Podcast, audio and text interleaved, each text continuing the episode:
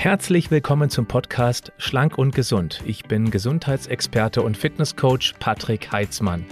Dieser Podcast ist mir eine Herzensangelegenheit, weil ich dich unterstützen möchte, dass du noch fitter, gesünder und schlanker wirst. Schön, dass du mit dabei bist. Eine Frage, die mir häufig gestellt wird, ist, wie viel Vitamin D soll ich einnehmen? Darüber möchte ich heute sprechen in diesem Video beziehungsweise in dieser Podcast-Folge. Und es sind drei Herausforderungen, mit denen wir uns beschäftigen müssen, bevor wir eben da auf eine tatsächlich adäquate Lösung, eine Antwort kommen. Herausforderung Nummer eins ist, Vitamin D wird über die Nahrung aufgenommen, aber in sehr homöopathischen Mengen. Der größte Vitamin D-Lieferant ist Lebertran. Pro 100 Milliliter, ich denke nicht, dass es jemand schafft, liefert das Ganze satte 12.000 Einheiten Vitamin D. Übrigens, IE steht für internationale Einheiten. Das mal vielleicht ganz kurz am Rande erwähnt. Wenn ich über IE hier spreche, der geräucherte Aal schlägt mit 3600 Einheiten zu Buche. Lachs, der wilde Lachs mit ungefähr 600 Einheiten. Dann haben wir noch das Eigelb mit 200 Einheiten und die dunkle Schokolade mit 150 Einheiten. Wenn wir also mit 3000 internationalen Einheiten Vitamin D kalkulieren, wie wir das genau machen, werde ich nachher noch erwähnen, dann bräuchten wir von der Schokolade wenn wir uns nicht trauen, raus an die Sonne zu gehen, zwei Kilogramm. Ob das dann gut oder schlecht ist, das entscheidest du bitte selbst. Möglicherweise mag der Vitamin D-Spiegel stimmen, aber das Gewicht der Körperfettanteil eher nicht mehr. Und bitte bedenke auch, dass gleich vorneweg, je höher der Körperfettanteil, desto mehr Vitamin D brauchen wir. Da beißt sich also die Katze in den Schwanz, wenn wir das Ganze mit dunkler Schokolade abdecken wollen. Gut, kleiner Schatz am Rande. Ich denke mal, dass das nicht das Ziel ist. Jetzt komme ich aber zu dem eigentlichen Hauptproduzenten des Vitamin Ds. Dazu brauchen wir die Sonne, wichtig, die nicht zu niedrig am Horizont steht. Das bedeutet zwei Dinge. Erstens, wir kriegen diesen Hochstand der Sonne nur zwischen April und Oktober hin, also über, den, über das späte Frühjahr und eben den Sommer bis in den frühen Herbst. Wichtig, nur grob zwischen 10 und 16 Uhr. Und ich habe tatsächlich eine Studie gefunden, die wurde in der Schweiz gemacht, die werde ich auch dann entsprechend verlinken, dass du selber gerne mal reinschauen kannst. Und diese Studie hat herausgefunden, dass wenn 22 Prozent der Haut frei liegt, also Gesicht, Hände, Unterarme, vielleicht ein Stück von den Oberarmen, 22 Prozent, grob ein Fünftel, dann produzieren wir im Frühjahr und Sommer ungefähr 1000 Einheiten pro 15 Minuten. Wobei eine Spanne bis zur deutlichen Rötung der Haut hier von 9 bis 46 Minuten angegangen, äh, angegeben wird. Du darfst nicht vergessen, es gibt von Hauttyp 1 bis Hauttyp 6. Hauttyp 1 sind die extrem hellen, die praktisch braun sind wie ein Glas Milch. Die vertragen natürlich deutlich weniger Sonne, produzieren aber auch dann gewöhnlich schneller das Vitamin D und sehr, sehr dunkle Hauttypen die können eben natürlich drastisch länger in der Sonne bleiben. Die brauchen dann 46 Minuten, das haben die zumindest so angegeben, um diese 1000 Einheiten bei 22 Prozent freier Körperfläche zu produzieren. Ähm, ja, genau. Im Winter wird aber bei beiden praktisch nichts produziert. Steht ebenfalls da in, diesem, in dieser Studie, die reden von ungefähr 10 Prozent. Das wird aber nicht ausreichen, um sauber über den Winter zu kommen. Ich finde interessant diese 22% Hauttyp, weil ich schon immer sage, dass man eben auch gerade im Frühjahr und auch im Sommer in der Mittagszeit, also grob zwischen 12 und 14 Uhr, sich möglichst nackt, aber bitte sozialverträglich irgendwo in die Sonne legen sollte, um eben dann diese 15 Minuten auszukosten. So kann man 15 Minuten auf der Vorderseite und 15 Minuten auf der Rückseite und hat dann grob ich habe das mal hochgerechnet, grob zwischen ja, 8 und 10.000 Einheiten produziert. Ich erwähne das deshalb, weil uns ja Ärzte auch immer wieder sehr gerne warnen und nicht nur die Ärzte, es sind ja auch die Medien, dass wir eventuell uns mit Vitamin D Nahrungsergänzung überdosieren können. Und ja, das geht definitiv. Man kann sich mit allem überdosieren. Wenn man das Zeug sinnfrei einschmeißt wie Bonbons, dann kann es irgendwann auch kritisch werden. Nur da braucht man schon eine ganze Menge und sich sinnfrei Bonbons oder Vitamin D-Pillen einzuwerfen, da rate ich ohnehin davon ab. Ich werde nachher noch erzählen, wie du das eben optimal für dich lösen kannst, um weit, weit weg von einer potenziellen Gefahr zu sein. Das hängt auch mit Kofaktoren zusammen. Magnesium, Vitamin K2, Bohr, komme ich aber nachher noch zu. Deswegen ist aus meiner Sicht die Gefahr hier relativ gering, wenn der Körper natürlicherweise an einem Sommertag jeden Tag zwischen 5.000 und 10.000 Einheiten in der Sonne produziert, ohne ein Haut ein, ein, ein, äh, Sonnenbrandrisiko einzugehen. Ja? Und das gilt natürlich auch nur, wenn die Haut nicht geschützt ist, also geschützten Gänsefüßchen, mit Sonnenschutzcreme. Denn schon ab einem Lichtschutzfaktor von 10 ist die Produktion von Vitamin D gleich null. Das musst du wissen. Und die meisten Höhlenbewohner, also wir modernen Europäer, wir gehen ja im Sommer eben dann raus, plötzlich aus der Höhle raus, wenn die Sonne ganz oben ist. Wir gehen dann in den Urlaub und legen uns an den Strand und sollten uns bitte unbedingt dann Sonnenschützen. Ich finde einen guten Schirm oder Kleidung sinnvoller, als sich permanent mit Sonnenschutzcreme zuzuschmieren, würde aber die Sonnenschutzcreme immer noch ganz klar vorziehen, wenn ich eben tatsächlich in der prallen Sonne und das über viele, viele, viele Stunden liegen würde. Ganz klare Sachen. Ähm, was gibt's ja noch zuzusagen? Genau richtig interessant finde ich auch, die Studie wurde in der Schweiz gemacht. Die Schweiz liegt einen Ticken südlicher als eben hier Deutschland, beziehungsweise insbesondere Norddeutschland. Und je weiter wir in den Norden kommen, desto flacher steht die Sonne, weil am Äquator steht sie, steht sie logischerweise am höchsten. Auch das muss eben so ein bisschen berücksichtigt werden, sodass eben aus den 10.000 Einheiten in der Mittagssonne beispielsweise im Norden vielleicht noch ein paar hundert, vielleicht sogar 1.000 Einheiten weniger produziert werden. Das ist jetzt also Problem Nummer eins. Wir wissen gar nicht, wie viel wir tatsächlich produzieren. Über die Nahrung nehmen wir relativ wenig auf. Und bei der Produktion ist es so, dass wir eben auf der ähm, auf der einen Seite natürlich eigentlich in die pralle Sonne raus müssten, aber das eben zeitlich beschränkt, aber dass viele Menschen eben das nicht tun und dann auf einen Schlag im Sommer rausgehen und sich dann eben auch zu Recht mit Sonnenschutzcreme schützen, wenn sie vier Stunden am Strand liegen, um da eben nicht komplett zu verbrennen. Klare Sache. Jetzt haben wir Problem Nummer zwei. Kaum jemand, und das ist das Hauptproblem, kennt seinen Vitamin D-Wert. Ich gebe ja ab und zu Vorträge, Live-Vorträge. Ich mache das im Moment insbesondere intensiv mit der DAK. Ähm, allerdings werden die Vorträge immer weniger, weil die Corona-Politik letztendlich Vorträge auch kaum noch planbar macht. Ich hatte vor Corona noch vor, mal eine richtige Deutschland-Tournee zu machen. Das mache ich nicht, weil das Risiko ist mir schlichtweg zu groß, dass eben plötzlich Maßnahmen wieder am Start sind, sodass eben dann nur 100 Teilnehmer zugelassen sind und dann rechnet sich ein, ein gewaltiger Aufwand einer Tournee Überhaupt nicht. Das ist ein brutales Draufleggeschäft. Deswegen, das handle ich hier gleich mit ab. Ich werde noch sehr, sehr wenig auftreten. Aber wenn ich auftrete, stelle ich immer die Frage, wer aus dem Publikum seinen persönlichen Vitamin D-Wert kennt. Und das finde ich sehr interessant als Antwort. Es gab Vorträge, da waren es 30 Prozent. Bei den meisten Vorträgen sind es irgendwas zwischen 10 und 20 Prozent meines Publikums. Und das sind auch teilweise bis zu 250 bei der DRK die ihren Wert kennen. Das heißt auf der anderen Seite, 90 bis vielleicht 70 Prozent kennen ihren Wert nicht. Und das finde ich tatsächlich hochgradig riskant.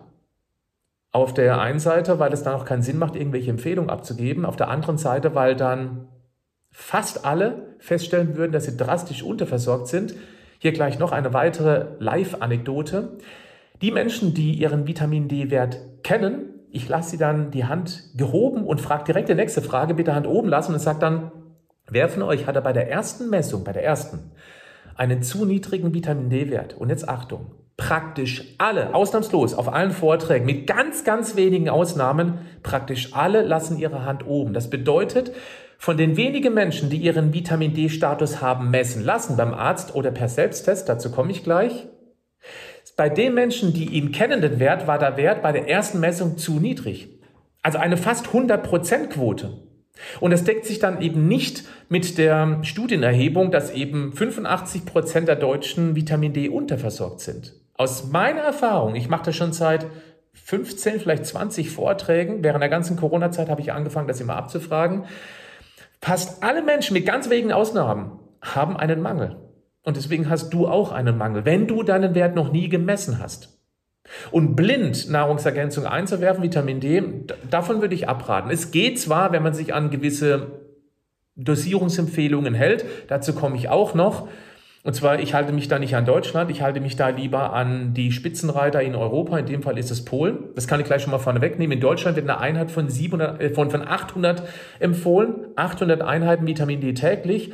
In Polen wird, werden 4000 empfohlen. Spannend finde ich ja auch, dass Deutschland mit Abstand die niedrigste Dosierungsempfehlung in ganz Europa hat. Alle haben zwischen 1000, die meisten eher 2000 täglich, bis zu 4000 in dem Fall in Polen. Finde ich sehr spannend, weil auch Polen ist sich einer möglichen Überdosierung sehr bewusst und die werden sich ebenfalls weit, weit, weit weg von potenziellen Überdosierungen bewegen, um so eine offizielle Empfehlung auszusprechen. Warum? Weil ansonsten bei einem Schaden der Bevölkerung durchaus der Staat auch verklagt werden könnte. Also die Institution, die praktisch diesen Wert nach draußen gebracht hat. Und das will ein Staat ganz bestimmt nicht. Deswegen lieber, ich sage jetzt mal, in Gänsefüßchen homöopathische Mengen, wobei 4000 sind es nicht mehr homöopathisch, empfehlen als ein potenzielles zu viel. Das ist wichtig zu wissen. Deutschland 800. Das ist ein Fünftel von dem, was in Polen empfohlen wird. Denk mal darüber nach. Ich finde das sehr interessant. Also zurück zu der Herausforderung mit, dass man den Wert nicht kennt. Geh zur Ärztin, geh zum Arzt, frag nach einer Vitamin D-Messung. Und leider ist es immer noch so, dass ganz viele Ärzte, das ist das Feedback, was ich aus meiner Community bekomme, sagen, das ist ein Blödsinn, das bringt sowieso nichts. Manche sagen, die Messung bringt nichts, weil, Achtung, weil wir ohnehin alle unterversorgt sind. Das Argument finde ich ziemlich spannend, weil gerade dann müsste man einen Ausgangswert wissen, um dann eben die adäquate Menge zu bestimmen, um einen Zielwert zu erreichen. Also mit so einer Aussage dann die Leute abzucanceln, liegt hauptsächlich daran, dass die Ärzte ein gewisses Budget für Tests zur Verfügung haben. Und wenn das ausgeschöpft ist und die manchen machen ein kleines oder Achtung, Gänsefüßchen großes Blutbild, da ist alles andere als wirklich, wirklich viele relevante Werte drin im großen Blutbild, da ist Vitamin D nicht dabei. Wichtig, es gibt Ärztinnen, Ärzte, die natürlich auch Vitamin D messen, die da einfach zwei Schritte weiter in der Entwicklung sind, die über den schulmedizinischen Tellerrand rausschauen. Aber wenn der Arzt das nicht macht, dann bitte sage, ihm, das wäre die zweite Möglichkeit, ich bezahle es selbst. Oder du bestellst einen Wert im Internet. Ich werde auch unten einen Wert, also in der Beschreibung des Videos bzw. im Podcast, werde ich einen Test verlinken. Dann kriegst du ein Testkit nach Hause geliefert. Du machst mit einem winzigen Pieks in die Fingerbeere, dann merkst du praktisch überhaupt nicht. Also manche haben ja Angst vor Nadel, aber das ist, das ist nicht mal ein Schreckmoment. Das ist echt, das war jetzt der Pieks. Und dann drückst du das aus der Fingerbeere auf ein Löschpapier raus, dann schickst du das ins Labor, dann bekommst du ein bis zwei Wochen später per E-Mail einen Bericht zugesendet, dann erschrickst du einmal furchtbar, weil du aber, dich über einen niedrigen ähm, Ausgangswert dann hoffentlich zu Recht aufregen wirst, weil das einige gesundheitliche Probleme auch erklären könnte, falls du welche haben solltest. Und dann kannst du eben auch gezielt auffüllen, wie genau dazu komme ich gleich. Also du brauchst einen Ausgangswert. Nur dann hast du die Möglichkeit, tatsächlich was vernünftig zu messen. Und äh, das Problem drei habe ich eigentlich schon abgecancelt, nämlich dieses, ähm, dass eben Deutschland sehr wenig empfohlen wird. Und wenn man dann zum Arzt geht und den Wert messen lässt und du hast einen Wert von unter 50 Nanogramm pro Milliliter, das ist meine Empfehlung, und das deckt sich auch mit unzähligen Metastudien, die ich ebenfalls als Quelle hier unten verlinken werde. Ich finde, einen sehr guten Service bietet hier Vitamin D an, also vitamindeservice.de oder ist es .com? Nee, das ist .de. Da kannst du alle möglichen Studien dir selber rausziehen und angucken. Das ist die Seite von Dr. Raimund von Helden. Ähm, der macht eine großartige Recherchearbeit bezüglich Vitamin D und er erklärt auch immer wieder, dass man sich weltweit auf diesen Zielwert von 50 Nanogramm pro Milliliter geeinigt hat. Und wenn der Arzt eben einen Wert hat von dir und dir dann praktisch empfiehlt, ah, du brauchst Vitamin D, dann gibt er dir meist zu wenig. Viele Ärzte geben dann dieses Dekristol 20.000 Einheiten einmal pro Woche. Das sind umgerechnet nicht ganz 3000 Einheiten pro Tag. Das ist nicht schlecht, auf gar keinen Fall, das ist okay. Nur, ich bin der Meinung, zum Auffüllen sollte man relativ viele Einheiten nehmen, um dann schnell Flughöhe zu erreichen um dann auf einen Erhaltungswert das Ganze zu stabilisieren. Warum halte ich viel davon am Anfang mehr zu nehmen, dass du schnell eine Veränderung spürst? Du bist wacher, du bist möglicherweise konzentrierter, möglicherweise geht auch irgendwie ein anderes körperliches Unbefinden dann schneller weg. Denn wenn du nur ganz langsam Flughöhe erreichst, dann wird es lange dauern, bis du wirklich spürbaren Effekt hast. Und deswegen finde ich es gut, zack, schnell hoch und dann eben bei der Flughöhe praktisch das Tempo sozusagen rauszunehmen. Und beim Arzt wirst du das so nicht bekommen. Da musst du eben dann Eigeninitiative ergreifen und dir einen Vitamin D-Rechner suchen. Auch einen solchen werde ich dir entsprechend hier unter das Video verlinken. Gut. Jetzt zur Empfehlung. Ich habe jetzt einen Wert genannt. 50 Nanogramm pro Milliliter. Vorsicht. In den Laborergebnissen geht ein guter Wert schon ab 30 Nanogramm pro Milliliter los. Der ist nicht schlecht, aber die wissenschaftliche Evidenz zeigt, dass eben ab 50 hat man 50 bis 60, manche reden von 70, einen sehr guten Effekt, einen Gesundheitseffekt, der sich auf breiter Ebene widerspiegelt. Wichtig ist, es gibt leider noch einen zweiten Wert, der gerne verwendet wird von den Laboren und das kann eben bei einigen zur Verwirrung äh, führen. Nämlich es gibt noch einen Wert in Nanomol pro Liter. Gerade eben war ja Nanogramm pro Milliliter, äh, Milliliter abgekürzt NG-ML. Das ist 50. Und in Nanomol pro Liter ist der Wert 2,5 höher. Das heißt, wir brauchen dann einen Wert von 50 mal 2,5. Das sind 125 Nanomol pro Liter. Wenn du unter einer Autoimmunerkrankung leiden solltest, dann darfst du auch gerne den Wert noch höher schrauben, irgendwo zwischen 80 bis 100 Nanogramm pro Milliliter, beziehungsweise eben dann hier der Faktor 2,5 höher, wenn es eben dann doch ähm, diese Nanomol pro Liter sein sollte. Das wäre dann 200 bis 250. Okay, also die zwei Werte, da musst du aufpassen auf dem Laborzettel, weil es könnte sein, dein Labor zeigt diesen Nanomol pro Milliliter Wert an und der liegt bei dir zum Beispiel bei 50 und du sagst, ja, Volltreffer, ich habe genau die 50, aber das ist Nanomol pro Liter. Jetzt musst du die 50 durch 2,5 teilen und dann bist du nämlich bei 20. Ist das richtig? 20? Ja, genau, dann bist du bei 20 Nanogramm pro Milliliter. Verstehst du?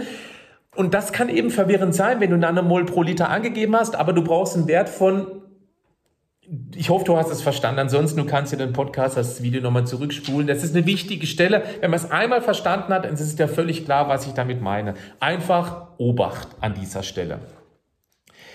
Dann, ähm, es gibt eben, wie gesagt, diese Vitamin D-Rechner und die Vitamin D-Rechner haben meistens eine Auffüllphase. Das heißt, du gibst dort, Achtung, du gibst dort ein deinen Ausgangswert. Du gibst dort ein deinen Zielwert in Nanomol, in Nanomol pro Liter oder in Nanogramm pro Milliliter. Und das sollte eben bei 50 liegen, Nanogramm pro Milliliter. Und dann gibst du einen Zeitraum ein, wie viel Zeit du dir geben möchtest. Und jetzt Achtung, dann spuckt diese Maschine, ach so, dein Gewicht musst du auch noch eingeben, ja, weil das eben auch gewichtsabhängig ist.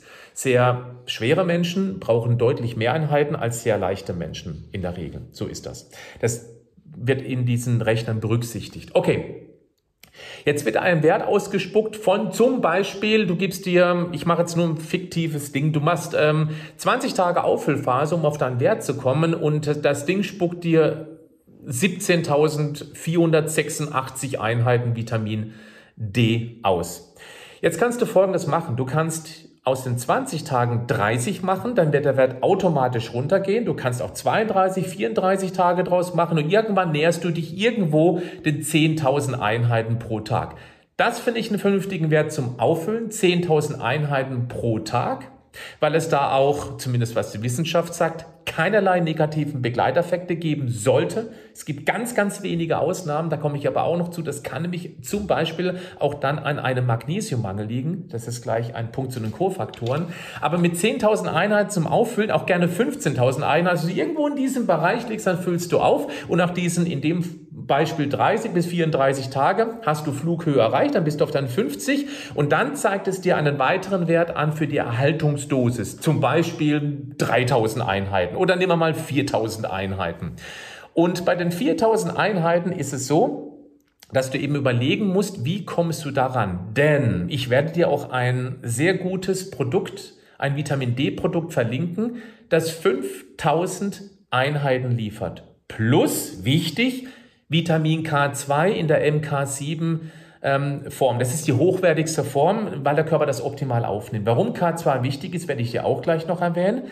Das hat aber 5000 Einheiten. Da vorneweg. Auf allen Vitamin D Verpackung, wo mehr als 1000 Einheiten drin sind, wird immer draufstehen, äh, Tagesdosis 1000 Einheiten nicht überschreiten. Warum? Weil das das Gesetz vorschreibt. In Deutschland darf man nur 125 Prozent mehr als die offizielle Empfehlung empfehlen beim Vitamin D. Deswegen 800 Einheiten plus diese äh, 25 Prozent obendrauf sind 1000 Einheiten. 1000 Einheiten pro Tag da wirst du keine Flughöhe erreichen, da wirst du auch nichts erhalten können. Das wird über den Winter deutlich abgebaut. Das ist eine Empfehlung, die gesetzlich draufstehen muss. Da müssen wir uns dran halten, alle Nahrungsergänzungshersteller. Ob du das einhalten musst, das überlasse ich bei dir. Also ich halte mich nicht dran. Übrigens, meine Sommerdosierung liegt bei 5000 Einheiten, meine Winterdosierung bei 8000 Einheiten. Was mache ich? Ich nehme immer 5000 Einheiten, also auch selbst wenn bei mir 4000 empfohlen werden würden, würde ich 5000 nehmen. Und ich ergänze dann durch 1000 Einheiten Tropfen, die kein Vitamin K haben. Ja? Das heißt, 5000 Einheiten, eine Kapsel plus drei Tropfen, jeweils 1000 Einheiten sind 8000 Einheiten. Wenn du jetzt zum Beispiel 3000 Einheiten hast, dann könntest du Folgendes machen. Du könntest dann alle zwei Tage eine 5000er Kapsel nehmen, plus ein Tropfen 1000 Einheiten, bist du bei 6000. Alle zwei Tage macht er 3000 pro Tag. Okay? Du könntest auch bei den 4000 Einheiten, zum Beispiel, lass mich kurz rechnen, du könntest dann alle auf 8000, ja klar, du könntest dann genau das gleiche machen. Du könntest alle zwei Tage eine 5000 nehmen und drei Tropfen von den 1000 Einheiten. Da bist du bei 8000 geteilt durch zwei. Du nimmst es alle zwei Tage, hast du 4000. Gut, ein bisschen Rumrechnerei, braucht ein bisschen Dreisatzrechnen, aber ich denke mal, man sollte damit hinkommen. Das hoffe ich zumindest. Ich würde auch empfehlen, bezüglich der Messung einmal gemessen haben, um den Ausgangswert zu kennen. Dann machst du die Auffüllempfehlung und dann misst du nochmal gute drei Monate später, ob du den Wert aufgefüllt und auch erhalten hast. Und dann würde ich generell einmal pro Jahr eine Messung empfehlen, immer irgendwann im Oktober, dass du einfach weißt, mit welchem Wert gehst du dann in den Herbst, in den Winter rein. Einmal pro Jahr sollte reichen. Wenn du am Anfang ein bisschen mehr Gefühl für deine Dosierung haben möchtest, dann kannst du auch zweimal pro Jahr einen solchen Test machen. Ich sage dir gleich, die meisten Ärzte werden das nicht mitmachen. Dann wirst du wahrscheinlich diesen Selbsttest machen müssen, aber da das heute völlig problemfrei geht, mach's einfach. Es ist eine Investition von sehr, sehr wenig Geld in deine Gesundheit. Dann ähm, kommt jetzt der Punkt mit den Kofaktoren. Es gibt nämlich Dinge, die du dazu ebenfalls nehmen solltest, wo auch die gewöhnliche Ernährung in der Regel nicht ausreicht. Fangen wir an mit dem Kofaktor Magnesium. Magnesium ist wichtig für zwei Dinge. Erstens ist es wichtig für die Umwandlung von der Vitamin D-Vorstufe in das eigentliche Vitamin, in das eigentlich hormonwirkende Vitamin D, das Calcitriol. Wir brauchen es auch von der Vor-Vorstufe für die Umwandlung in die Vorstufe und dann nochmal in die Umwandlung in die Endstufe sozusagen. Da brauchen wir genügend Vitamin D. Das heißt aber auch, dass das Vitamin D dabei verbraucht wird. Wenn du jetzt plötzlich mehr Vitamin D nimmst, dann wird es mehr, Vita dann wird es mehr Magnesium verbrauchen. Ganz wichtiger Punkt. Und wir haben ohnehin durch unsere typische Ernährung, durch den vielen Stress, durch Umweltfaktoren. Die allermeisten haben jetzt schon einen Magnesiummangel, nicht nur einen Vitamin D-Mangel. Wenn du jetzt mehr Vitamin D nimmst, dann hast du vermutlich einen noch größeren Magnesiummangel. Und dann können so potenzielle Begleiterscheinungen kommen wie Herzrasen oder wie zum Beispiel, ich habe es mir aufgeschrieben, weil ich habe selber noch nie erlebt, Herzstolpern, Kopfschmerzen, Herzrasen, Muskelkrämpfen und Angstattacken. Mhm. Wenn du Magnesium messen möchtest, Bitte niemals im Serum, das bringt gar nichts. Du brauchst eine Vollblutmessung. Merkt ihr das bitte? Ganz wichtig bei Magnesium. weil nur ein Prozent des Magnesiums im Serum ist, 99 Prozent sind in den Zellen drin. Also brauchst du diese Vollblutmessung. Schau bitte, dass du da genügend Magnesium begleitend noch mit dazu nimmst. Ebenso Vitamin K2. Normalerweise wird es im gesunden Darm produziert. Ja, im gesunden Darm haben die meisten aber nicht mehr. Deswegen weißt du nicht, ob du genügend K2 produzierst. Und deswegen ist meine grundlegende Empfehlung, dass wir eben ähm, auch genügend K2 über eine Nahrungsergänzung aufnehmen. Das ist der Grund, warum ich in diesem Produkt, was ich dir verlinke, auch ähm, mich sehr glücklich darüber zu schätzen weiß, dass eben da das K2 in dieser MK7-Form schon drin ist. Wenn du dann 15.000 Einheiten Vitamin D für die Auffüllphase benötigen würdest, brauchst du auch nicht die dreifache Menge an dem K2. Die Wissenschaft sagt im Moment zumindest, dass 200 Mikrogramm definitiv ausreichen. Deswegen reicht eine Kapsel plus eben dann entsprechend mit den Tropfen aufzufüllen. Wenn du das Gefühl hast, du hast absolut keine Probleme mit dem Darm, dann bräuchtest du das rein theoretisch nicht. Was ist denn so wichtig am K2? Und da muss ich nochmal ganz kurz auch zurück zum Magnesium. Magne, also Vitamin, ich, ich muss noch eine Stufe weiter zurück zum Vitamin D. Vitamin D sorgt dafür, dass im Darm mehr Kalzium aufgenommen wird. Magnesium sorgt nicht nur für die Aktivierung des Vitamin D, sondern auch, dass das Calcium gelöst bleibt. Und dann kommt das K2. Das K2 hat eine der wichtigen Aufgaben ist, es lotst das Calcium zu den Knochen, da wo das Calcium hin soll. Wenn wir zu wenig Magnesium, zu wenig K2 haben, dann landet das Calcium möglicherweise in den, Achtung, grundlegend entzündeten Blutgefäße. Viele Menschen haben stille Entzündungen, die haben entzündete Blutgefäße und dort gibt es dann über verschiedene Stufen, die mit dem Makrophagen zu tun haben, die Schaumzellen bilden und die platzen dann und dann verhärtet das Ganze und da wird Kalzium eingelagert und dann können eben die Blutgefäße verkalken, genauso wie die Nierenkanälchen. Wichtig ist, das Vitamin D ist ja nicht in der ersten Stufe das Problem, sondern es sind entzündliche Prozesse in den Blutgefäßen aufgrund eines entzündlichen Lebensstils. Vor allem Rauchen, viel Alkohol, viel Stress, dann vitalstoffarme Ernährung, Fastfood, Fertiggerichte, sowas zum Beispiel. Also ist das Kalzium dann ein Problem, wenn wir diesen entzündlichen Lebensstil haben und Vitamin D holt eben mehr Kalzium ins System und wenn das ohne K2 in den Gefäßen landet, dann haben wir eben möglicherweise genau diese Problematik, vor der immer und immer wieder gewarnt wird. Viel Vitamin D macht äh, Gefäße kaputt. Das stimmt so aber nicht. Und damit bist du jetzt an dieser Stelle aufgeklärt. Es ist der entzündliche Lebensstil und eventuell das fehlende K2. Denn ist das da, wirst du keine Schwierigkeiten haben. Wenn du es nicht völlig übertreibst mit dem Vitamin D. Wichtig, okay? Das nächste, was wir brauchen, ach so, vielleicht noch ganz kurz, du brauchst nicht zwingend das K2 in diesen Nahrungsergänzungen, weil du kannst es auch theoretisch über Lebensmittel aufnehmen. Und zwar über fermentiertes, zum Beispiel gereiften Käse, Sauerkraut, wenn du regelmäßig Sauerkraut futterst, oder auch fermentierte Sojabosen oder äh, Sojabohnen oder Natto. Vielleicht kennst du das. Natto ist auch sehr Vitamin K2, äh, K2 reich. Und Vielleicht auch noch ein kleiner Hinweis, falls du Blutverdünner nehmen solltest, dann bitte besprich das zunächst einmal mit deinem Arzt, ob das in Ordnung ist, dass du Vitamin K2 in Form von einer Vitamin D Nahrungsergänzung zu dir nimmst. Einverstanden? Also nimmst du einen Blutverdünner wie Makoma beispielsweise, besprech das bitte erst mit deinem Arzt. Bei den Medikamenten sitzt die ganz klare Kompetenz bei deinem Arzt, weil insbesondere auf Medikamente wurde dein Arzt ausgebildet. Nicht aber in Bezug zur Nahrungsergänzung. Denkt einmal darüber nach, was ich hier gerade erzählt habe. Das nächste, was wir brauchen, ist Zink.